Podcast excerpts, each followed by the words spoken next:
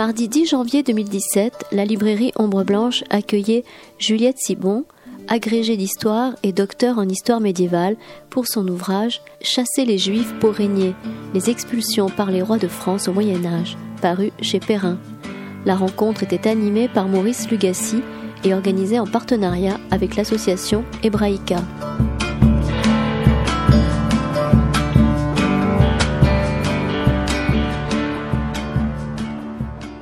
Bonsoir. On va commencer quasiment à l'heure, ce qui est une une performance pour Toulouse, mais c'est vrai que euh, Juliette Sibon a un avion à prendre et puis on va respecter l'horaire, ce qui est bien. Nous sommes euh, très heureux à Ombre Blanche donc de, recevoir euh, Juliette. On, la reçoit un peu comme une enfant du pays, puisqu'elle enseigne à Albi. Mais euh, surtout, surtout, et cela fait plusieurs mois qu'on traquait une bonne date, euh, surtout parce que c'est un ouvrage remarquable qui, qui, est paru chez, chez Perrin.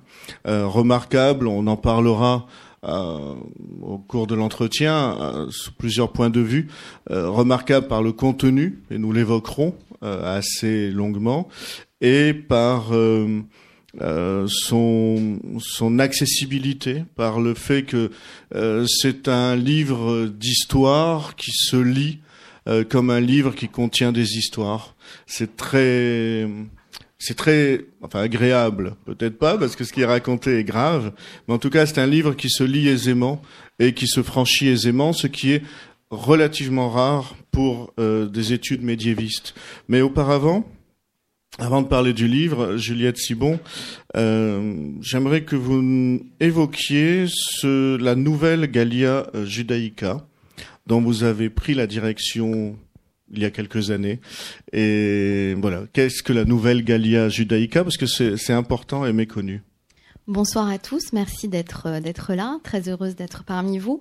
Alors la nouvelle Gallia Judaica, c'est une équipe, c'est à l'origine c'est un laboratoire qui a été fondé en 1972 par un grand historien euh, médiéviste, Bernard Blumenkranz, d'origine autrichienne et qui est venu euh, en France euh, dans, les, dans les années 30 pour fuir les, les persécutions et qui s'est installé en France et qui a fait toute sa carrière d'historien en France. à l'origine, c'est un spécialiste de Saint-Augustin, donc on va dire il n'est pas il n'est pas spécialisé, si vous voulez, sa formation n'est pas celle d'un d'un historien dans le champ des études juives à proprement parler c'est d'abord une formation d'historien, de, de, médiéviste, et puis il s'est euh, ensuite euh, penché sur l'histoire des Juifs euh, au Moyen Âge, en Occident médiéval, au Haut Moyen Âge plus particulièrement, puisque la, la période qui l'a intéressé dans un premier temps, c'est la période qui, qui, qui, marque la fin de l'Antiquité et le tournant de l'an 1000, on peut même dire jusqu'à la première croisade, 1096. Et il est le fondateur de cette équipe, d'abord de ce laboratoire, la nouvelle Gallia Judaica et qui est ensuite devenue euh, une équipe de recherche au sein d'un laboratoire. Alors le nom de ce laboratoire, Nouvelle Gallia Judaica, c'était pour euh, reprendre un travail qui avait été amorcé, euh, enfin plus qu'amorcé d'ailleurs, un travail très riche, la, Gallia Judaica, un dictionnaire géographique et historique des Juifs en France à partir des sources rabbiniques, fait à la fin du 19e par Heinrich Gross. Et l'objectif de Blumenkranz, c'était donc de reprendre ce travail pour le compléter avec un autre euh, euh, corpus de sources, pas uniquement des sources rabbiniques, et d'essayer de dresser une géographie euh, des juifs, des communautés juives et, des individus éventuellement en France au Moyen Âge.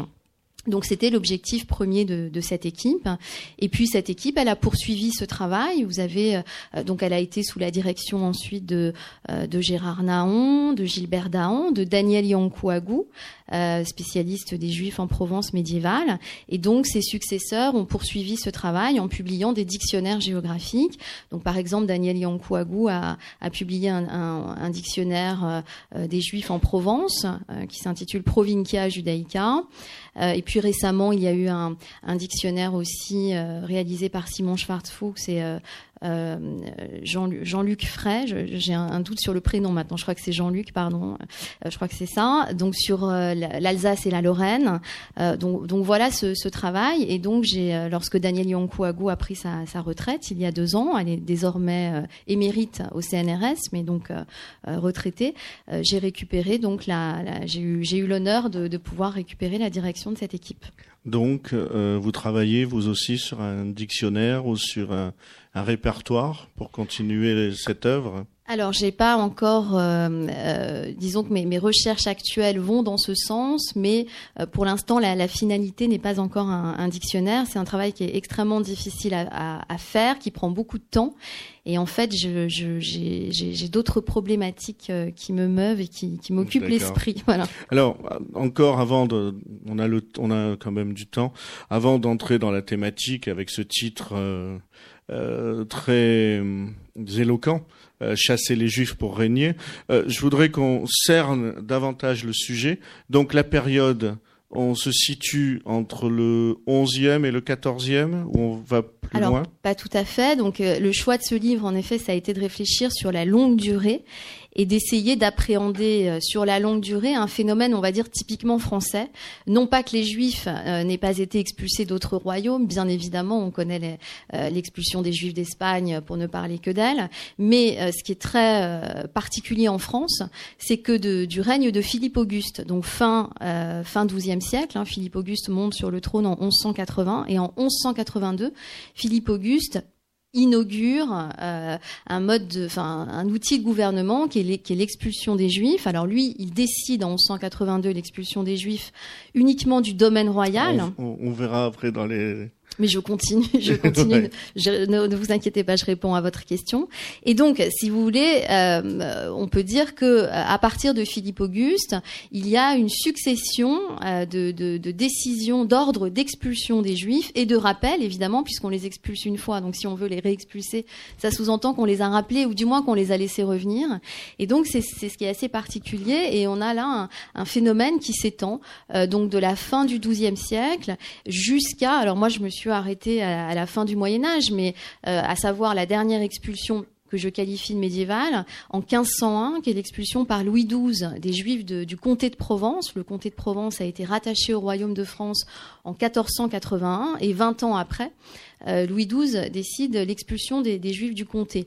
Alors, il eût peut-être été euh, intéressant, évidemment, euh, de, prolonger la réflexion encore au-delà, mais ça, c'est un travail plus ambitieux, et c'était déjà, je pense, intéressant d'essayer de, intéressant et, difficile, d'essayer de proposer une réflexion cohérente sur plus de trois siècles d'histoire. On n'est pas toujours habitué, nous, chercheurs et universitaires, à réfléchir sur une aussi longue période. D'accord. Donc, pour la période, nous l'avons. Pour euh, le, la géographie cette fois, euh, quand on regarde le répertoire, euh, quelques lieux ressortent. Paris, on a envie de dire évidemment, même si rien n'est évident à cette pour les études de cette époque. Et puis Toulouse. Oui, alors et puis Toulouse, bien sûr. Alors le, donc sur. Ouais, bien sûr. Non, bien sûr, parce qu'on est à Toulouse, donc euh, on aurait pu parler, on aurait pu parler. Non, mais il ressort. Je veux dire, euh, quand on regarde le le nombre d'occurrences de Toulouse, ça égale au moins Paris. C'est parce qu'il y a beaucoup de sources ou parce que il y a beaucoup de juifs? Oh bah les deux sans doute, mais merci d'avoir fait cette étude statistique. je m'en hein, étais pas rendu compte. Alors en fait, bon, euh, plus de trois siècles d'histoire, le, le, royaume de France, les frontières du royaume de France ont évidemment considérablement évolué. Euh, alors je vais pas, je vais pas faire le détail de toutes les extensions du, royaume, soit par la guerre, soit par mariage, soit par euh, accord diplomatique. Euh, ce qu'il est intéressant peut-être plutôt de, noter du point de vue de l'approche spatiale, c'est la réalité du pouvoir que le roi a dans les frontières du royaume, quelle que soit la géométrie, les variabilités de, l'espace.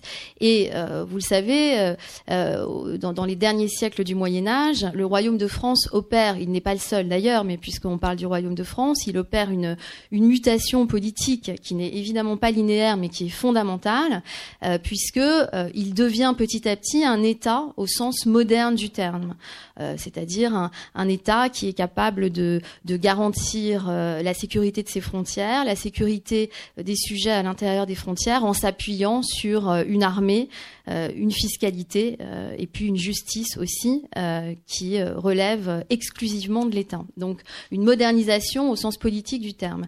Alors ce, basculement, il ne se fait pas du jour au lendemain et il implique que euh, l'État change de nature, c'est-à-dire d'un État vassal euh, euh, féodal, si vous voulez, féodo-vassalique, c'est-à-dire un État euh, qui finalement, si vous voulez, le roi n'a absolument aucun pouvoir, il a un pouvoir direct sur un tout petit territoire, ce qu'on appelle le domaine royal. Ça correspond à l'île de France avec une petite extension au nord jusqu'à Compiègne pour aller très vite, un peu au sud, Orléans-Bourges, bon, bon, vraiment un petit territoire. Et sur le reste du royaume, le roi est un suzerain, c'est-à-dire qu'il gouverne indirectement par le biais des grands vassaux, euh, les grands vassaux qui en général ne sont pas très enclins à faire ce que le, roi aimerait qu'il fasse. Et donc petit à petit, euh, le roi euh, conquiert du pouvoir en essayant de, passer du, statut de suzerain à celui de souverain et donc de gouverner directement sur ses territoires. Et donc il utilise tout un tas d'outils. Euh, et donc ce qui est intéressant, si vous voulez, de, cerner, c'est cette réalité qu'on oublie parfois quand on évoque les Capétiens. Bon, voilà, Hugues Capet, bah, Hugues Capet, il avait quasi, il avait pas de pouvoir, Hugues Capet, à part sur un tout petit territoire.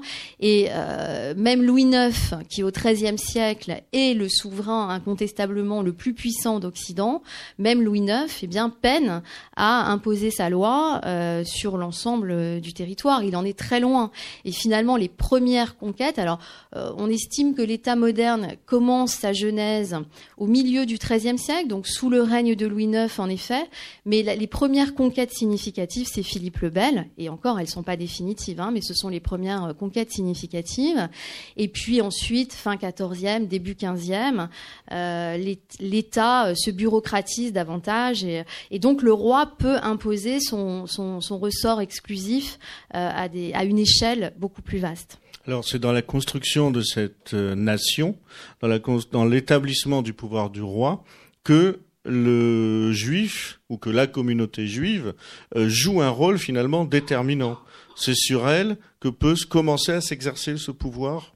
Voilà, alors ça c'est l'idée de mon livre, si vous voulez, c'est d'essayer de, de donner une cohérence à des politiques qui semblent incohérentes. Quand on, on regarde la chronologie, si vous me permettez simplement de faire une petite chronologie pour, pour euh, vraiment vous faire comprendre euh, la manière dont j'ai forgé ma réflexion. Donc 1182, Philippe Auguste expulse les Juifs de son domaine. 1198, il les rappelle. Euh, ensuite, le règne de Louis IX. Louis IX, on le sait aujourd'hui, a eu le projet d'expulser les Juifs de tout le royaume, mais il n'a pas eu les moyens de le faire, il n'a pas pu le faire. 1306, alors et même pardon, j'ajoute, euh, il prend des mesures au milieu du XIIIe siècle, euh, à travers lesquelles il dit aux Juifs bon, euh, ce, serait bien que, que, il faut absolument que vous arrêtiez le prêt intérêt l'usure. Euh, mais euh, si, si, vous voulez bien faire autre chose que du prêt intérêt, vous pouvez rester vivre dans le royaume. Donc il y a une sorte quand même de, de volonté de maintenir les Juifs dans le royaume. 1306, Philippe le Bel expulse et réussit à, à, mettre en œuvre cette expulsion. Donc il donne l'ordre en 1306 et il réussit à mettre en œuvre l'expulsion. Alors ça se fait pas comme ça d'un coup de baguette magique parce qu'en 1311, euh, Philippe le Bel euh, promulgue une nouvelle ordonnance dans laquelle il dit ça, ça va pas du tout. J'avais ordonné en 1306 que les Juifs partent et ils sont encore là. Donc maintenant il faut qu'ils partent. Et puis Philippe le Bel meurt euh, en 1314. On ne sait pas trop si les Juifs sont vraiment partis. certains sont partis, ça c'est sûr. On a quelques attestations sûres, mais enfin elles sont peu nombreuses, donc euh, on ne voit pas des mouvements, si vous voulez, euh, vraiment importants. Et en 1315, Louis X rappelle les Juifs dans le royaume pour 12 ans. Il, les, il les fait revenir pour 12 ans et il dit à l'issue des 12 ans, je vous laisse un an de délai pour vous organiser, pour quitter le royaume dans de bonnes conditions. Et puis ensuite, pas de les Valois. alors sous sous les frères de Louis X, Philippe V et Charles IV, il y a eu probablement des projets d'expulser à nouveau les juifs, mais ces projets n'ont pas abouti et les édits n'ont pas été promulgués et voilà, les, projets n'ont pas vu le jour. Et puis, il faut attendre 1359, lorsque euh, le roi Jean II le Bon est en captivité euh, chez les Anglais. Son fils, futur Charles V, mais qui évidemment n'est pas encore le roi, euh, prend la décision de, de, de promulguer un nouvel ordre de rappel. Donc, sous-entendu, les juifs seraient effectivement pas euh, après l'expiration du délai euh, de l'ordonnance de, Louis X. Donc 1359, Jean de Lebon rentre de captivité en 1360 et confirme ce rappel pour 20 ans. Et puis ensuite, il y a des, avant les 20 ans, il y a des rappels qui sont, il y a des prorogations euh, qui sont qui sont prises. Et si on fait le cumul de toutes les prorogations, les Juifs auraient dû partir en 1390. C'est pas le cas. 1394, euh, nouvelle expulsion générale décidée par euh, Charles VI. Et puis, euh, donc, Là, manifestement, il restait pas beaucoup de juifs. Peut-être on, reviendra sur le nombre de juifs dans le royaume parce que ça aussi c'est une idée importante à avoir en tête. Bon, en tout cas, cet ordre a l'air euh, euh, aussi euh, mis en œuvre. On est en 1394, hein, on n'est plus en 1306 ni sous le règne de Louis IX. Donc l'État s'est renforcé, le, nombre d'officiers a considérablement augmenté. Le roi a désormais le pouvoir d'imposer sa loi à une échelle beaucoup plus vaste.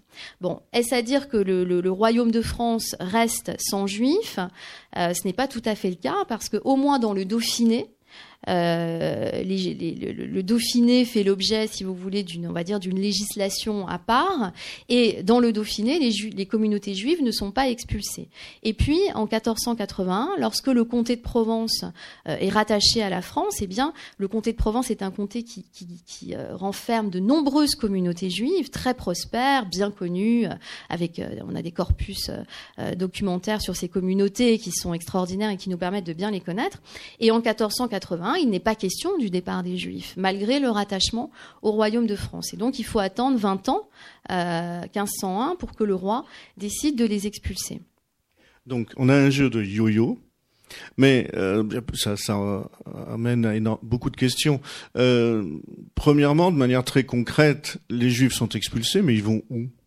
Ils vont où? Ils vont comment? Alors, avant de dire où ils vont, parlons du nombre de Juifs.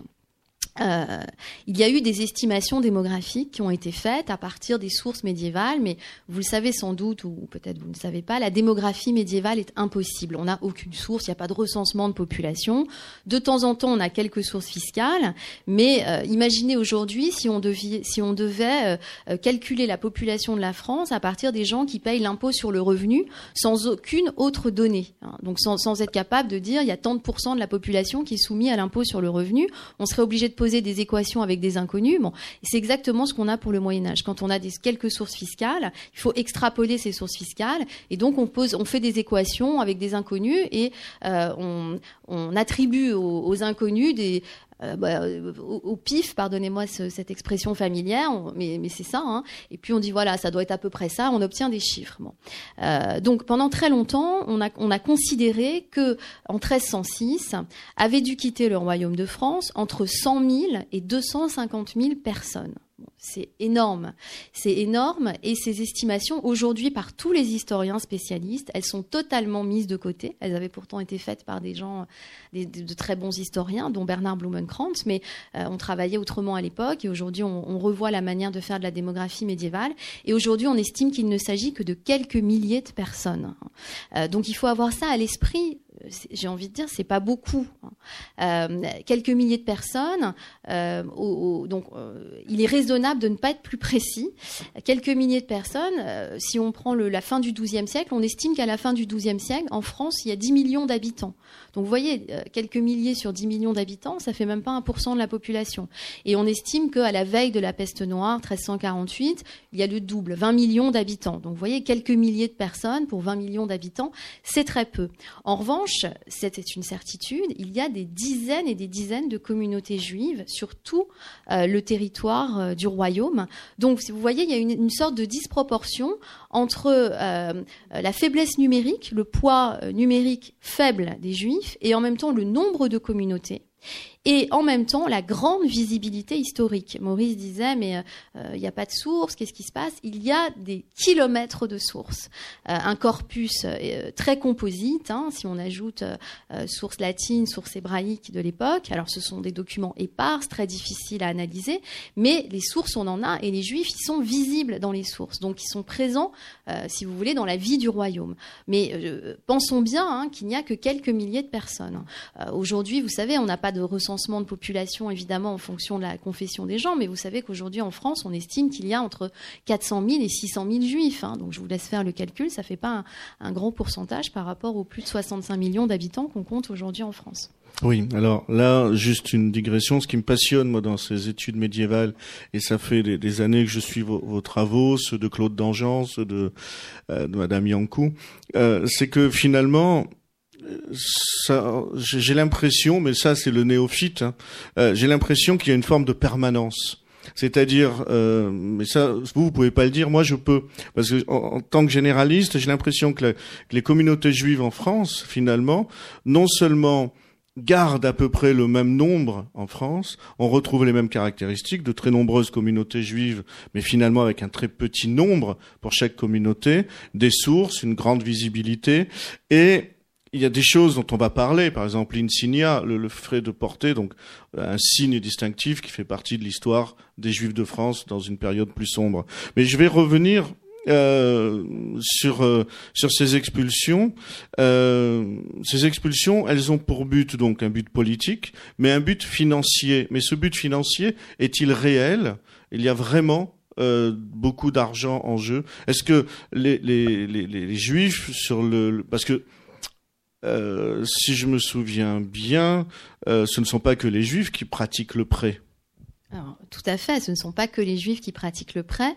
Euh, d'ailleurs, tous les juifs ne pratiquent pas le prêt à intérêt. Hein. Les juifs, on le sait largement à travers des, des, dizaines et des dizaines de monographies, sont présents dans le secteur de la production en tant que viticulteur, et viticulteur pas seulement pour les besoins euh, rituels, hein, pas juste pour produire du vin, euh, du vin cachère, euh, mais aussi pour exporter du vin. ils sont agriculteurs, ils sont maçons, ils sont tout ce que vous voulez. Ils ne sont pas cantonnés à la sphère capitalistique, si vous voulez, de circulation des capitaux. donc ça, c'est effectivement une chose importante. Donc, est-ce que c'est l'argent qui motive Alors, alors voilà, la question, est-ce que la raison politique Exactement. Donc une des, euh, vous savez, pour, pour, essayer de comprendre pourquoi, euh, pourquoi ces ordres d'expulsion ont été donnés, on peut effectivement interroger et se dire bon, est-ce que est-ce que pour telle raison, est-ce que ça paraît, euh, ça paraît plausible? Alors la, la, raison financière, évidemment, c'est une raison qui vient à l'esprit. Alors, je viens de dire qu'il y avait quelques milliers de juifs euh, en France. Alors, est-ce que euh, vraiment ces gens-là, tota-, sachant que parmi les juifs, il y avait des gens très pauvres. Hein, alors, il y avait des gens évidemment aisés, bien sûr, euh, mais voire très aisés. Mais enfin, il y avait aussi des gens très pauvres. donc, tous n'étaient pas, on va dire, des contribuables potentiels. Bon, alors, est-ce que on peut penser que les juifs représentaient une manne pour le trésor royal? Moi, là, on laisse un point d'interrogation. On n'a pas d'estimation, mais enfin, on peut déjà peut-être douter. Euh, à un moment, vous dites même, je ne sais plus pour quel roi je m'y perds, mais c'est écrit euh, que ça revient cher de expulser les Juifs, plus bah, cher que ce que cela peut rapporter. Exactement, c'est ce que j'allais dire. Donc, y a, admettons que, que, que, les Juifs rapportent beaucoup au Trésor, parce que euh, le moyen de de, de, de, de, faire payer les Juifs, c'est bien sûr de passer par la fiscalité, mais il y a aussi des, des, des événements qui sont régulièrement organisés, qu'on appelle en latin des captiones, c'est-à-dire des captures générales euh, des biens des Juifs, le roi déclare que les biens des Juifs lui appartiennent, et donc il envoie ses officiers euh, aller chercher euh, les, biens, les créances, l'argent des Juifs, et puis leurs biens dans leur maison. Donc ça, aussi, ça rapporte au trésor. Ça rapporte d'ailleurs probablement plus, me semble-t-il, qu'une expulsion, parce que l'expulsion, Qu'est-ce qui se passe? On demande aux Juifs de quitter le territoire en quelques semaines, quelques mois, et puis on, procède à un inventaire de leurs biens pour prendre leurs biens et les vendre au profit de la couronne ou les donner le roi fait des cadeaux aussi, hein, ce qui lui permet au passage de se, de se consolider une clientèle d'État, une clientèle au service de son pouvoir. donc, effectivement, il y a des recettes qui rentrent dans le trésor. Mais euh, expulser les juifs à l'échelle du royaume, qu'est-ce que ça veut dire? Ça veut dire recruter des officiers, ça veut dire les dépêcher, les envoyer en mission dans tout le royaume. Et euh, tout cela, ça coûte très cher. Et euh, effectivement, si vous voulez, si on est pour comprendre ce qui rentre, enfin voilà, il faut faire le bilan et essayer de voir ce qui sort. Et alors, est-ce à dire que le roi dépense plus que ça ne lui rapporte? Je ne sais pas, mais en tout cas, c'est un investissement pour le roi. Et je pense que, pour prendre l'exemple de 1306, Philippe le Bel et Guillaume de Nogaret, puisque ce sont les deux têtes pensantes de l'expulsion de 1306, c'est eux qui ont pensé, qui ont pensé ce, cet ordre et son organisation. Je, je pense qu'ils en étaient tout à fait conscients, puisque pour le mettre en œuvre, ils ont dû recruter des officiers, ils ont dû investir. Donc, ce qui me fait penser que la première raison d'expulser, ce qui motive, peut-être qu'au passage, on peut espérer euh, faire rentrer de l'argent, mais euh, sans doute que ce n'est pas le but premier et que le but premier, il est tout autre. Il est politique, effectivement. Alors, motif politique, motif financier, mais dans un autre, dans un ordre mineur, et le motif religieux, la construction d'une nation catholique. Alors, la construction d'une nation catholique, d'abord, c'est assez tardif. Euh, la, genèse, la, construction d'une nation au sens où, on va dire, proche de, celui auquel on l'entend, hein, au sens 19e siècle du terme, proche du sens auquel nous on l'entend aujourd'hui. On commence à le, voir se construire dans les textes euh, à partir de Louis IX, hein, milieu du, du, du, XIIIe siècle. Bon. Et, euh, mais ce ne sont que des, balbutiements. Et effectivement, petit à petit, ce qui se définit, c'est une nation chrétienne, c'est-à-dire je cite, sans juifs ni païens. Donc, euh, effectivement, on peut penser que euh, la, naissance de la nation France, hein, pour reprendre le titre d'un célèbre livre d'une grande historienne médiéviste française, Colette Beaune, un livre paru en 1985, euh, pourrait expliquer et justifier ces expulsions. Alors, Peut-être, mais à ce moment-là, les expulsions tardives, parce que la naissance de la nation France, en fait, elle date du XVe siècle, elle date de la euh, le, presque la fin de la guerre de Cent Ans. Hein. C'est vraiment, euh, avec la guerre de Cent Ans, c'est vraiment contre les Anglais que se construit finalement plus que contre les Juifs. Hein. C'est d'abord contre les Anglais que, que, que se construit euh, le, le, sentiment national français. et donc voilà, Colette Beaune et, et, les historiens qui par la suite ont, ont prolongé ces travaux enfin, euh, situe pardon, la naissance de la nation France vraiment à partir de, de, de des années 1415 au plus tôt. Donc, euh, on ne peut pas trouver ce, ce, levier pour 1306, encore moins pour, pour Philippe Auguste. Alors, quant au sentiment religieux, cela dit, l'anti-judaïsme chrétien, qui là est une réalité et qui est indépendant de, la construction de la nation, hein, qui irrigue évidemment tout le, euh, tout, toute l'histoire du christianisme, hein, euh, puisque le, pour, les chrétiens, euh, les juifs posent un problème ambivalent, je vais l'expliquer, euh, un problème parce que évidemment le christianisme euh, euh, veut, enfin les chrétiens se considèrent comme le nouveau peuple élu, et donc il faut justifier, il faut montrer que le, les juifs représentent l'ancien peuple élu, abandonné de Dieu, le peuple déchu. donc toute la théologie chrétienne, le christianisme qui se construit petit à petit hein, au cours des siècles, il ne s'est pas fait en un jour comme les autres religions monothéistes d'ailleurs euh, eh bien, se construit en, réaction, si vous voulez, euh, au judaïsme. Et petit à petit, on voit la polémique euh, chrétienne contre le judaïsme qui se radicalise, qui explique que les juifs donc sont le peuple abandonné de Dieu, qu'ils s'obstinent, qu'ils s'aveuglent, qu'ils ne comprennent même plus leur texte, puisqu'ils refusent de reconnaître le Christ. Ça veut dire qu'ils comprennent même plus, ils sont même plus capables de comprendre la Torah, leur propre texte. Bon, en plus, on découvre que ils se fondent sur le Talmud, donc un livre non saint, donc en plus ils sont même hérétiques euh, à leur propre foi. Et puis bien sûr, c'est le peuple des hein, et, de plus en plus euh, l'Église construit cette idée que les Juifs sont les responsables exclusifs de la mort du Christ. Ceci étant dit, euh, Saint Augustin euh, a pensé la présence des Juifs en chrétienté. C'est ce qu'on appelle la conception augustinienne de la présence des Juifs. Et cette conception augustinienne, elle n'a jamais été éclipsée tout au long du Moyen Âge. Donc vous voyez, c'est très ambivalent. Que dit Saint Augustin? Il dit bah, on a besoin des Juifs euh, en chrétienté, ne serait-ce que pour prouver la supériorité du christianisme.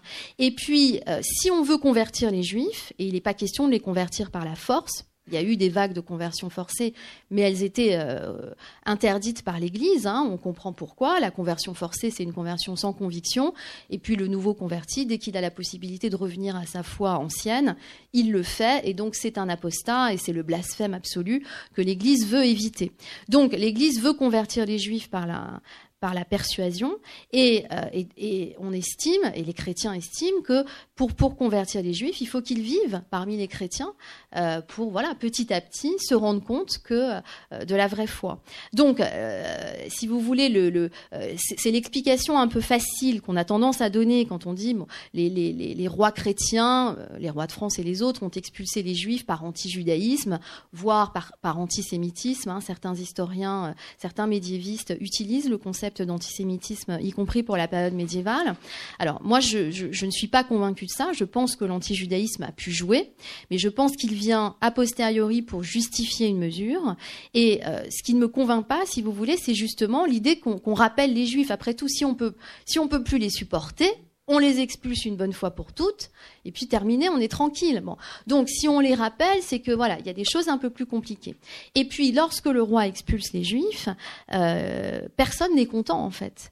Euh, on a des témoignages, enfin qui sont pas vraiment des témoignages, mais il y a des écrits des théologiens chrétiens eux-mêmes qui sont opposés. Je pense à 1306, hein, parce que c'est là où il y a beaucoup d'écrits sur la question.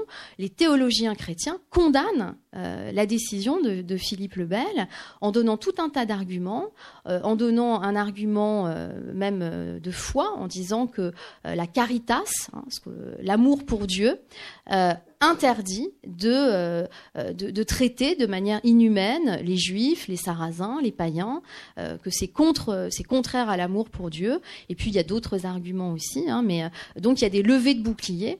donc on peut pas dire, si vous voulez, que voilà tout le monde est content dès que le roi décide d'expulser les juifs en disant ouf, bon débarras.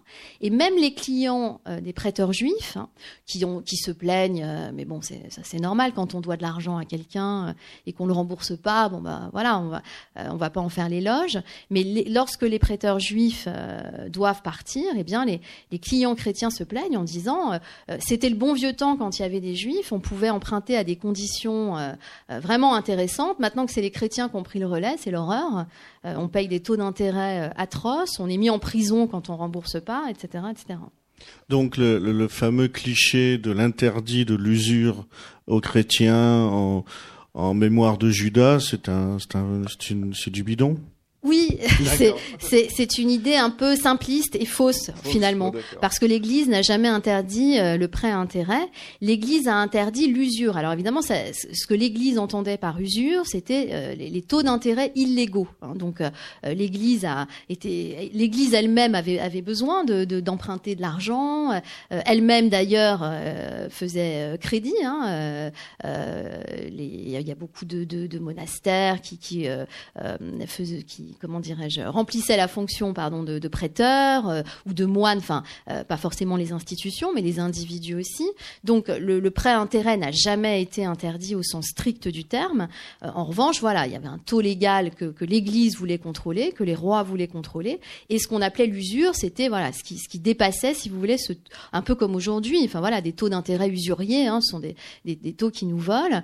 Et alors en revanche, on trouve quelques monarques, par exemple Louis IX, hein, Louis IX qui lui a légiféré pour interdire totalement, pour, pour essayer d'imposer le prêt gratuit. Mais ses conseillers autour de lui lui ont dit que c'était quand même pas une idée très intelligente et, et très bonne. Euh, voilà, donc de temps en temps, euh, voilà. Bien.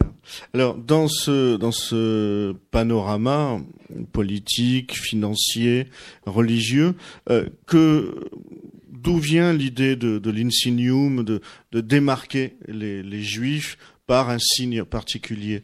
Euh, quel est là encore Enfin là, c'est Louis IX. Alors, c'est d'abord l'Église. C'est d'abord l'Église. Alors, ça, c'est une question euh, qui, qui, qui, qui, ne cesse de, d'intéresser de, euh, les historiens.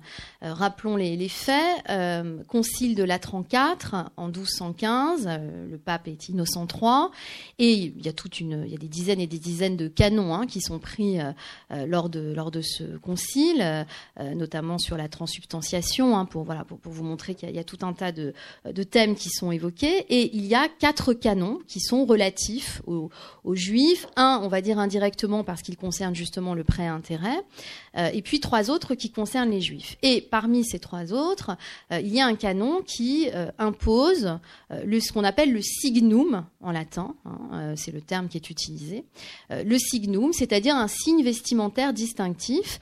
Les canons de la 34 ne précisent pas hein, quelle forme ça doit revêtir, donc il n'y a aucune précision, mais simplement de dire que pour les, les adultes juifs, euh, il faut qu'ils portent un signe vestimentaire distinctif. Euh, ce qui interpelle, c'est que quelques jours ou quelques semaines, pardon, pour le manque de précision, je me souviens plus après, euh, le pape Innocent III envoie une lettre en disant attention, il ne faut surtout pas que ce signum porte préjudice aux juifs. Donc voilà, il faut les marquer, mais il ne faut pas non plus que ça leur porte préjudice. Donc a priori, cette mesure, elle n'a pas vocation à nuire aux juifs. Alors on est au Moyen Âge, hein, euh, euh, on est dans une société qui n'est pas qui n'est pas égalitaire. Hein, on est bien bien bien avant euh, la Révolution française, bien avant le siècle des Lumières. Bon, c'est une évidence que de vous le dire, mais c'est voilà, parfois on, c'est humain. On a tendance à juger une période à l'aune de nos valeurs. Donc déjà, c'est une première chose qui nous permet d'essayer de prendre de la distance. Euh, on est dans une société médiévale où euh, les communautés revendiquent quasiment leur euh, spécificité. Hein. Personne n'a une quête d'égalité, au contraire. Enfin, pour pour caricaturer un peu, si vous voulez, il y a plutôt une quête d'inégalité. Chacun veut être reconnu pour ce qu'il est. Chaque communauté veut être reconnue pour ce qu'elle est et pour ses privilèges, au sens médiéval du terme, son sa, condition juridique, si vous voulez. Bon, euh, et cette mesure, elle n'est pas appliquée euh, par, euh, les monarques. Hein. Bon, vous savez que les rapports entre euh, l'Église et la papauté en particulier et les, monarques sont, compliqués. Hein.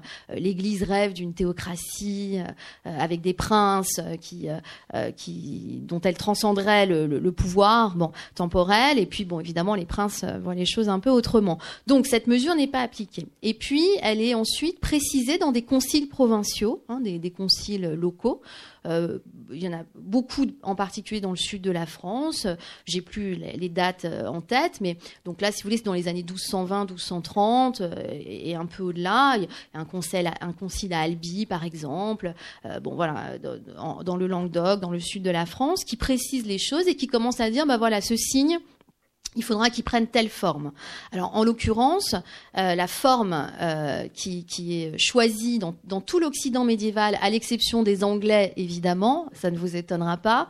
Les Anglais, eux, ils choisissent les tables de la loi pour marquer les Juifs, et partout, on choisit ce qu'on appelle la rouelle, c'est-à-dire une pièce de tissu circulaire alors la couleur n'est pas fixe. Hein. En général, c'est du, euh, c'est une couleur safran, orangé, hein. pas jaune. Hein. Souvent, on dit jaune évidemment parce que euh, on est tenté d'assimiler la rouelle à l'étoile jaune. Bon, euh, je vais y revenir, mais ça, ça c'est une assimilation dangereuse hein, qui, qui, nous permet de, de, qui nous permet pas de comprendre les choses.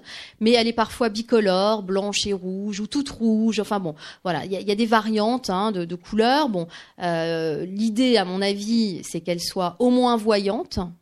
Euh, elle peut peut-être être parfois perçue comme infamante, hein, ça, on ne peut pas forcément nier cette idée. Euh, mais en tout cas, euh, euh ce qu'on remarque, c'est que les, monarques réfléchissent avant de l'appliquer.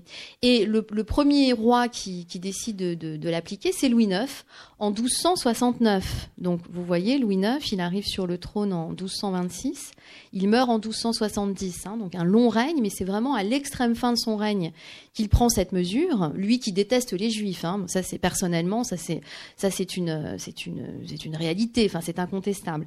Euh, euh, voilà, et, ensuite dans la foulée, ses frères prennent la même euh, la même mesure, à savoir Alphonse de Poitiers en ces terres méridionales, hein, et puis également Charles d'Anjou, Euh, alors pas dans toutes ces pas dans toutes ces terres, mais euh, euh bon voilà, les, frères suivent suivent l'idée. alors je vous disais, il faut surtout pas, si on veut comprendre quelque chose, il faut surtout pas l'assimiler à l'étoile jaune. Hein. L'étoile jaune, bon, vous savez ce que c'est. Hein, c'est l'étoile jaune qui a été imposée aux Juifs dans le Grand Reich, dans les États collaborationnistes, dans la France de Vichy notamment. pourquoi faire? Pour exclure les Juifs de la cité, pour les déporter pour les exterminer. Bon, voilà. La rouelle, c'est pas ça. Hein. La rouelle, euh, il n'est pas question de déporter les juifs, il n'est pas question de les exterminer. Euh, les, appels au meurtre des juifs, ça existe au Moyen Âge, mais c'est très rare, c'est très ponctuel. Et en tout cas, aucun monarque n'a jamais appelé euh, au Moyen Âge au meurtre et à l'extermination des juifs. Il y a quelques franciscains un peu surexcités, pardon, hein, là je sais avec euh, qui, qui, qui l'ont fait, euh, mais euh, qui n'ont jamais été suivis. Euh, donc la rouelle, pourquoi faire? Euh, la rouelle pour alors voilà il y, a tout un tas de, spéculations enfin de pas des spéculations d'idées et l'idée qui semble intéressante c'est de d'éviter trop de promiscuité entre les juifs et les chrétiens hein. les juifs et les chrétiens vivent ensemble parfois se, rapprochent de très très près hein. et l'Église évidemment craint la naissance euh, d'enfants euh, d'union mixte. Bon. Euh, et donc l'idée, c'est, d'éviter les, contacts. Alors il y a la peur des unions mixtes. Il y a aussi un, une, peur qui, qui est constante au Moyen Âge, qui est la crainte de la concurrence du judaïsme. Le judaïsme est aussi perçu comme une religion prosélyte qui concurrence, euh, qui concurrencerait hein, euh, le christianisme et donc comme une religion tentatrice. Donc il y a cette idée euh, qui peut jouer aussi. D'accord. Mais ce qui est intéressant, c'est que on est à une période où euh, commencent en France pour la première fois des costumes distinctifs et des signes distinctifs, aussi bien pour les, prêtres euh, que pour d'autres catégories de population. Donc euh, là, les juifs, effectivement, ne sont pas l'objet plus particulièrement de discrimination oui, ou comme les autres. Ou comme voilà, c'est paradoxal, c'est contradictoire. C'est contradictoire. Effectivement, bon voilà, c'est ambivalent. Hein. Effectivement, la société médiévale, elle, elle distingue, elle marque les gens. Euh, il y a des les croisés euh, se portent un vêtement et une marque spécifique. Les hérétiques repentis, on les on les marque aussi. Euh, bon, après évidemment, il y a des codes vestimentaires qui, qui visent à, à distinguer les gens. ce qui est intéressant peut-être, c'est l'idée que euh, s'il faut marquer les juifs, après tout, ça veut dire qu'on les repère pas comme ça, euh, on les détecte pas facilement. Euh, ça veut dire qu'ils sont habillés comme les autres, qu'ils n'ont pas de, qui ne portent pas de signes religieux distinctifs. On sait qu'au Moyen Âge, les juifs ne portent pas la kippa, en tout cas pas dans le royaume de France. le port de la barbe, il n'est pas spécifiquement juif. donc voilà, il y a, y a, aussi cette idée après tout de dire bon ben on les reconnaît pas. Hein. Donc quand ils se déplacent, parce que dans leur communauté, vivent avec les chrétiens, les gens les connaissent. On, sait que c'est Abraham, on sait que c'est Isaac, euh, Joseph, etc. Euh, donc peut-être lorsqu'ils se déplacent, euh, en revanche, pour, pour être sûr de, que, que, les gens comprennent bien qu'il s'agit d'un juif, il faut, les, il faut les marquer. Alors cela dit, hein, les juifs ont racheté. la rouelle, c'est aussi un moyen de, de, de, capter de l'argent des juifs. Hein. parce que les, les, juifs ont régulièrement racheté la dispense euh, de la rouelle, donc ils ne la portaient pas euh, enfin voilà, ils n'apportaient pas euh, forcément, ils l'ont très peu portée, semble-t-il. Finalement, elle est très peu portée, sauf, enfin, mais dans les représentations traditionnelles, on voit le juif avec sa rouelle. Oui, mais pas beaucoup. Hein. Si vous vous amusez, mais vous n'avez pas que ça à faire, euh, à, essayer de, rassembler un corpus iconographique, vous verrez qu'on la trouve, mais on la trouve euh, pas beaucoup, la rouelle, finalement. Donc euh, voilà. là encore, ce qui est intéressant dans ce parcours historique, c'est voir le lien très très affectif, très important entre le la, les communautés juives et la France. Et, c'est un lien qui euh, qui tient vraiment, enfin, euh, vouloir les séparer finalement, les Juifs et la France, euh, semble plus un, un artifice intellectuel qu'une qu'une réalité. Tout à fait. Hein. Moi, pour moi, ce livre que j'ai écrit, c'est une histoire, c'est une histoire de France. C'est pas une histoire des Juifs. Hein. C'est une histoire. Alors, la, la problématique fait que c'est une histoire de l'État. Euh, euh, mais c'est une histoire de France, c'est une histoire des Juifs dans l'histoire de France, et c'est une histoire de France. Et euh, effectivement, ce que finalement, ce qui, ce qui émerge au long de ces pages et, ce qui, ce qui m'est, ce qui m'est apparu en, en, faisant cette enquête, c'est que finalement, bah, les Juifs, ils sont là, quoi. oui, on les, on a l'impression, on regarde la chronologie, on dit mais ils sont sans arrêt expulsés, régulièrement expulsés, mais finalement finalement, le résultat, qu'est-ce que c'est? Le résultat, c'est qu'ils sont dans le royaume de France. Et moi, je ne crois pas, euh, je ne crois pas à l'impossible enracinement des Juifs en France.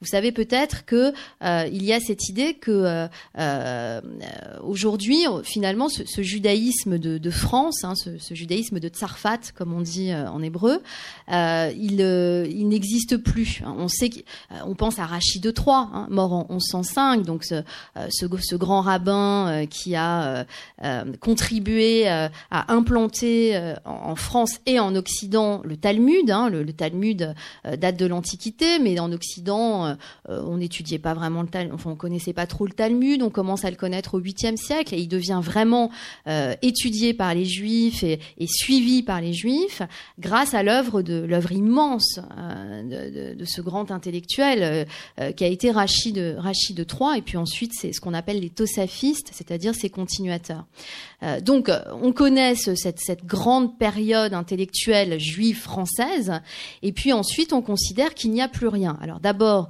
euh, il y a des gens qui, ont, travaillé sur l'histoire intellectuelle des juifs en France. Je pense à Colette Sirat, et qui a montré qu'il y avait des manuscrits, qu'il y avait une production, donc il y avait une vie intellectuelle euh, en France. et puis, et puis ensuite. Euh, si vous voulez, moi je, pense que euh, on, peut on, peut quand même essayer de réfléchir euh, à, cette euh, euh, pas cette disparition, mais euh, si peut-être ce déclin de, de, de, de, ce judaïsme de France par rapport, par exemple, hein, au judaïsme séfarade, flamboyant, ou même au judaïsme ashkénaze, hein, qui, qui dans un autre développement culturel et, en dépit évidemment de, de la destruction subie euh, euh, sous, sous, le, sous, sous, le, sous le régime nazi, sous l'Europe nazie, euh, a une spécificité, une richesse culturelle très forte. Et on peut peut-être, mais ça c'est une, j'ai pas, j'ai pas travaillé là-dessus, hein, mais penser que c'est peut-être aussi lié à des causes internes, hein, au fait que finalement ce judaïsme de France, cette production intellectuelle juive de France, elle a été flamboyante avec Rachi. Hein. Vous savez qu'aujourd'hui il n'y a pas une synagogue dans le monde où, lorsqu'on lit la Torah, on ne pose pas la question, mais que dit Rashi euh, sur sur ce sur la paracha, sur la, la péricope. Hein. Donc euh, bon, vous voyez l'importance de, de, de. Mais on peut euh, peut-être se poser la question, peut-être que ce judaïsme de France, il n'a pas été aussi brillant par la suite. Hein. on sait que les Juifs de France n'ont pas été très accueillants avec la philosophie de Maïmonide, hein, un autre grand penseur juif intellectuel du Moyen Âge. on peut peut-être, hein, bon, mais ça c'est pas ma spécialité, mais c'est une hypothèse que je lance parce que encore une fois, en écrivant ces pages, euh, voilà, les Juifs sont là. Euh, lorsqu'on leur demande de partir, on voit qu'ils partent quand même pas du jour au lendemain, qu'ils sont rappelés, qu'ils peuvent rester. Et euh, on peut aussi envisager euh, euh, les conversions, hein, finalement. Les conversions, j'entends, je pense aux conversions sincères, hein, je pense pas à des vagues de conversions forcées. il y a des, des, juifs qui se sont sincèrement convertis au christianisme. Il y en a encore aujourd'hui, d'ailleurs, à qui ça arrive. Enfin voilà, ça arrive à des gens très bien aussi. Hein. je plaisante bien sûr. donc donc voilà, ça ce sont des, questions, des pistes hein, de réflexion que je, que je, que je lance et qui sont peut-être, qui n'aboutiront peut-être pas, mais voilà. Non, mais c'est ça, c'est ça qui est, qui est, qui est formidable avec ce livre, c'est que en allant vers euh, bah, le plus loin possible, parce que je, on peut pas aller au-delà du, si on peut aller au-delà du Moyen Âge dans l'Antiquité, mais en tout cas en allant vers cette frontière là, ça nous renvoie constamment à à nous aujourd'hui à la France aujourd'hui, à la manière de régner aujourd'hui, de gouverner. Et, et c'est vrai que quand on voit cette continuité, euh, ces trois pouvoirs politiques, financiers et religieux qui se combattent, qui se côtoient. C'est très intéressant pour aujourd'hui à l'échelle d'un pays peut-être comme la France ou à l'échelle européenne. Et c'est vrai que, enfin moi, c'est ça qui me passionne dans les études médiévales. Et, là, ce livre est particulièrement euh, propice à, à ces à ces intuitions ou, ou, ou à ces réflexions. Euh, si c'est peut-être le moment, si vous avez des, des, oui, je vous passe le micro, bah, le micro pour que tout le monde puisse entendre. Quand vous dites qu'ils doivent partir, ils partent pour où? Oui, c'est vrai, c'est ça. cette question-là que je n'avais pas répondu. Alors, donc, quand on les voit partir, parce que euh, on, quand on essaye de, de, de, de chercher les, les, les, exilés dans les sources, on n'en trouve pas beaucoup, on en trouve quelques-uns, euh, et en général, ceux qui ont laissé des traces, ce sont les, les intellectuels bon, qui ont laissé des écrits. Alors, quand ils partent, en fait, ils, partent, ils, partent au plus près. Ils, ils s'implantent vraiment dans les, dans les régions euh, limitrophes du royaume. Ils ne partent jamais très loin. Euh, alors on a coutume de, penser. Alors il peut y avoir des raisons euh, assez pragmatiques. C'est peut-être que c'est là qu'ils ont les relais les plus forts euh, parce qu'ils entretiennent, euh, ils ont peut-être des liens familiaux ou, à travers leurs activités économiques, ils ont des relations, ce qui leur permet de s'implanter plus facilement dans des communautés proches. L'idée aussi à laquelle on pense, c'est qu'ils ils pensent peut-être revenir. Ils pensent que c'est temporaire et qu'ils vont. C'est pas la peine de partir trop loin parce que ils vont ils vont revenir. mais bon, voilà. En tout cas, c'est c'est ce qui c'est ce qui est noté. Et au cours finalement de, ces, de ce, de ce yo-yo où ils sont envoyés, renvoyés, rappelés, se crée une forme de diaspora autour de, de la France géographique de ce moment-là Alors, euh, y a, alors, je ne sais pas si elle se crée parce qu'il y a déjà des communautés juives. Euh, alors, il semble que, euh, vous savez, les communautés juives, on les connaît bien, mais on a du mal à les suivre sur la longue durée parce qu'il y a des trous documentaires. Donc, il semble que 1306 a peut-être donné naissance à des à des communautés ex nihilo qui, enfin, qui n'existaient pas auparavant, mais enfin, on n'en est pas très sûr. Donc, ils vont plutôt s'installer dans des lieux où il y a déjà, euh, il y a déjà des, des, des, quartiers juifs éventuellement. Cela profite à, à l'Espagne? Pas, pas tellement à la, alors pas tellement à la péninsule ibérique. Alors l'Italie, euh, l'Italie a priori, euh, le, nord de l'Italie aurait effectivement accueilli. Alors ça, ça dépend de quand on parle, hein, euh, mais accueilli des, des, Juifs exilés de France en 1306 et puis aussi en 1394. Maintenant, il faut bien voir que ces, euh, ces hypothèses, elles sont faites à partir de l'onomastique uniquement, c'est-à-dire qu'on n'a pas de sources qui nous, qui vraiment nous disent, voilà, un tel qui habitait autrefois dans telle communauté juive. Donc vous savez, les études, enfin, l'onomastique, c'est très compliqué parce que on s'est rendu compte, bon, moi, par exemple, dans le cadre de mes, de mes recherches plus spécifiques sur les juifs provençaux et les juifs de Marseille en particulier, que lorsqu'on s'appelle, moi, je sais pas, lorsqu'on s'appelle euh, Abraham d'Avignon, qu'on habite Marseille et qu'on s'appelle Abraham d'Avignon, bah, ça veut pas du tout dire qu'on est né à Avignon, ça veut pas dire du tout dire qu'on vient de là, ça peut vouloir dire que son meilleur client, euh, il est d'Avignon. Ça peut vouloir dire plein de choses. Bon. Et du coup, euh, quand on trouve dans l'onomastique euh, des noms qui peuvent faire penser donc à des communautés euh, de France ou ou, ou qui vont même dire Isaac le français, par exemple, hein, il faut faire très attention. Donc voilà. Mais en tout cas, l'Italie, pas tellement la péninsule ibérique, sauf quelques quelques communautés, mais mais toutes les communautés, oui, c'est ça que je, je, je, voulais dire. Toutes les communautés ne sont pas accueillantes. Hein. Euh, par exemple, la communauté juive de Marseille, donc je connais bien pour le XIVe siècle. J'ai fait ma thèse sur, sur, sur la communauté juive de Marseille au XIVe siècle. Les juifs de Marseille, ils veulent pas voir arriver des, des nouveaux arrivants. Ils veulent pas. Euh, Perpignan, Perpignan ne veut pas. Alors ils veulent bien tel grand intellectuel, Hein, voilà, parce que euh, il est prestigieux, donc lui on veut bien l'accueillir, mais enfin les autres non. Hein. Donc euh, là aussi, hein, la, solidarité, euh, si vous voulez, cette idée d'une la définition d'une diaspora repose sur une solidarité indéfectible. bon, cette solidarité, il faut la, il faut la relativiser. Oui, d'ailleurs, ce que vous dites, ça recoupe ce qui s'est passé entre les Israélites français et les Juifs de l'Est qui n'était pas très bien accueilli en France.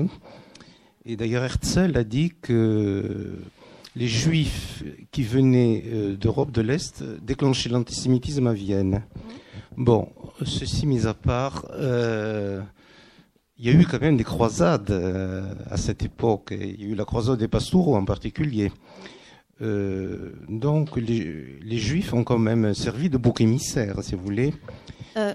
pour détourner, si vous voulez, la, la, question sociale, la pauvreté, la misère qui régnait, et euh, ont dirigé euh, des croisées euh, officielles ou non officielles contre les communautés juives. Alors, je peux préciser peut-être, monsieur, ce que vous venez de dire. Donc, effectivement, vous évoquez la croisade ou les croisades des Pastoureaux. Donc, elles, ont, elles sont assez bien connues. Elles ont été étudiées euh, en détail. Celle de 1251, celle de 1320. Celle de 1251, donc, elle, elle, prend naissance en, Picardie. Ce qu'on appelle croisade des Pastoureaux, ce sont des croisades de, ce sont des soulèvements, si vous voulez, euh, euh, des révoltes sociales de, pauvres, de marginaux, de gens qui se sentent euh, floués par le par le pouvoir monarchique, qui, qui ont d'abord un, fort mécontentement vis-à-vis du pouvoir monarchique, euh, et, et, donc qui se et, et, de tous les pouvoirs en général. Et cette première croisade des Pastoureaux en 1251, elle donc elle part d'Amiens, elle commence à Amiens, et puis elle se dirige à Paris, et puis ensuite vers Bourges, et puis d'autres villes euh, que dans la région que je, que je passe. Et les premières victimes, ce sont des clercs. Hein. Les premières personnes qui sont visées par les pastoureaux, ce sont pas les juifs. À Amiens, les juifs ne sont pas touchés, ce sont des clercs, ce sont alors à Paris, il y a aussi des des, des, des, des universitaires, enfin tout ce qui peut représenter du pouvoir. Et euh, ce n'est qu'au moment où les, les pastoureaux arrivent à, Bourges et où leur leader, euh, celui qu'on appelle le maître de Hongrie, euh, qui, devait être un peu mégalomane, hein, commence à se prendre pour ce qu'il n'est pas, dit voilà il faut il faut euh, aller à la synagogue, détruisez la Torah, et puis effectivement les, Juifs de Bourges euh, sont persécutés. Et c'est à partir de ce moment-là que Blanche de Castille, puisque euh, Louis IX, Louis IX est prisonnier en Égypte, que Blanche de Castille envoie les officiers pour pour, euh, pour mettre un terme euh, à la croisade des Pastoureaux euh, et pour même poursuivre hein, les, croisés qui, ont essayé de s'enfuir et on est allé les poursuivre jusqu'à Aigues-Mortes. Et puis en 1320, on observe aussi le, même phénomène. Hein. C'est d'abord le pouvoir monarchique et tout ce qui peut incarner le pouvoir qui, est visé. Alors, et effectivement, donc si vous voulez l'idée que les Juifs ont servi de bouc émissaire, si vous voulez, mais pas les, ce sont pas les seuls à avoir servi de, de, de sont pas été les seuls boucs émissaires le coup euh, de ces événements. Alors, je, vois bien le fond de, votre question, donc euh, si vous me permettez, je, continue. Euh, il n'est pas question, évidemment, de dresser un tableau idyllique et de dire de, la présence des juifs dans le, dans le royaume de France, absolument pas. De nier les persécutions, de, dire que voilà, hein, il, faisait, bon. mais bon, le pardonnez-moi. C'est pas du tout mon propos. Mon propos, c'est d'essayer justement de voir si les expulsions sont des persécutions en plus des autres. Et mon idée, c'est qu'évidemment, une expulsion, bien sûr, l'État, euh, l'État fait violence. Hein. L'État essaye d'imposer sa violence et l'État, en plus, essaye d'imposer la légitimité de sa violence. Mais euh, ce n'est pas une persécution dans le sens où euh, l'objectif est de euh, massacrer les juifs. Euh, voilà, le but premier, c'est pas ça. La violence, elle est là, la souffrance, elle est là, bien évidemment. Mais le but, c'est pas une politique, si vous voulez, pensée comme persécutrice. alors, vous pouvez me dire, ce qui compte, c'est le résultat. moi, je suis, voilà, ça, on peut, on peut en discuter. Mais moi, ce qui m'intéressait, c'était d'essayer de comprendre ce qu'il y avait à l'origine de, de, de ces décisions. Et, vous dites à juste titre que l'Église se considère comme l'héritière légitime des Écritures saintes. Hein. mais ce dogme n'a pas changé parce qu'aujourd'hui encore, l'Église se considère Vérus Israël. Bien sûr. C'est triste, hein Très bien. Merci beaucoup. Donc je vous rappelle que le livre qui est, vraiment passionnant. Il est là, il est disponible.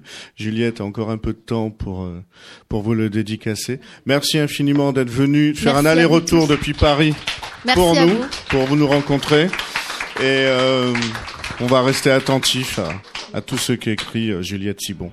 Merci. Merci beaucoup. Bonne soirée.